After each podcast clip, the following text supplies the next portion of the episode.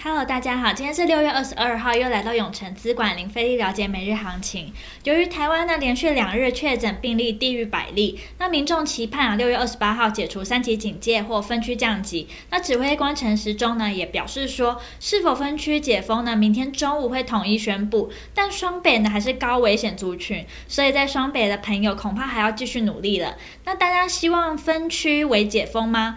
解封后呢最想做的事是什么呢？欢迎大家在底下留。留言跟我们分享哦。那我们先来看一下美股，油价攀升呢，推动能源股走高，同时推动市场走高的是金融股哦。短期债券收益率走低和长期收益率走高，有望提振银行的盈利能力。那美股四大指数啊皆上涨，其中道琼就上涨了五百八十六点八九点，纳斯达克指数上涨了一百一十一点一零点。科技五大天王呢，仅亚马逊收黑跌了零点九四 percent，其余苹果啊、脸书、Google、微软皆上涨。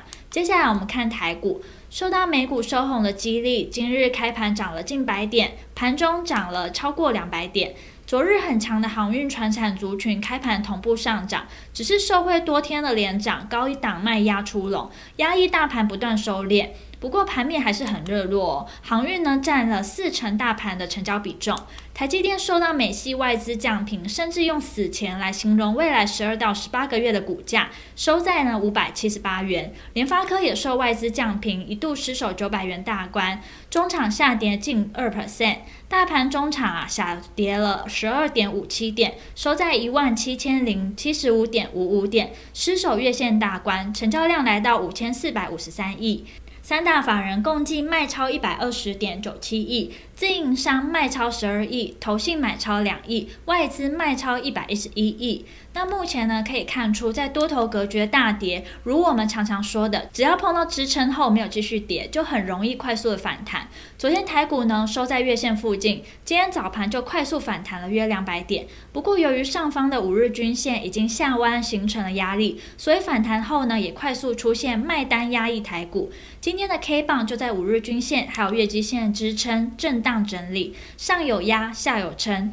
那盘中的热门产业包含了航运、玻璃、电气电缆。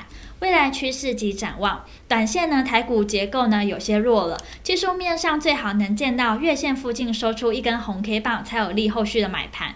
不过呢，国际股市在多位联准会官员陆续发表谈话，且若大多都是谈到缓步升息的看法的话，那么就会缓解市场的恐慌哦。所以呢，道琼指数昨天反弹了一点七六 percent，也暂时化解了破线的疑虑。台股本周呢要持续观察下方买盘的力道强不强。那听到这边，相信大家一定在了解完国际跟台股状况后，更希望知道怎么对自己的投资获利有帮助。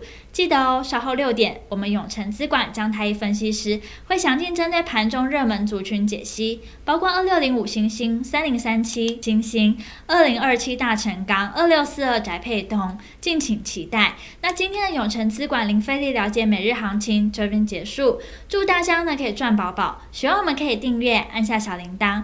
想更了解我们永诚资产管理处，欢迎到我们粉专及我们官网。那我们明天见喽，记得准时收看我们永诚资产管理处等你哦。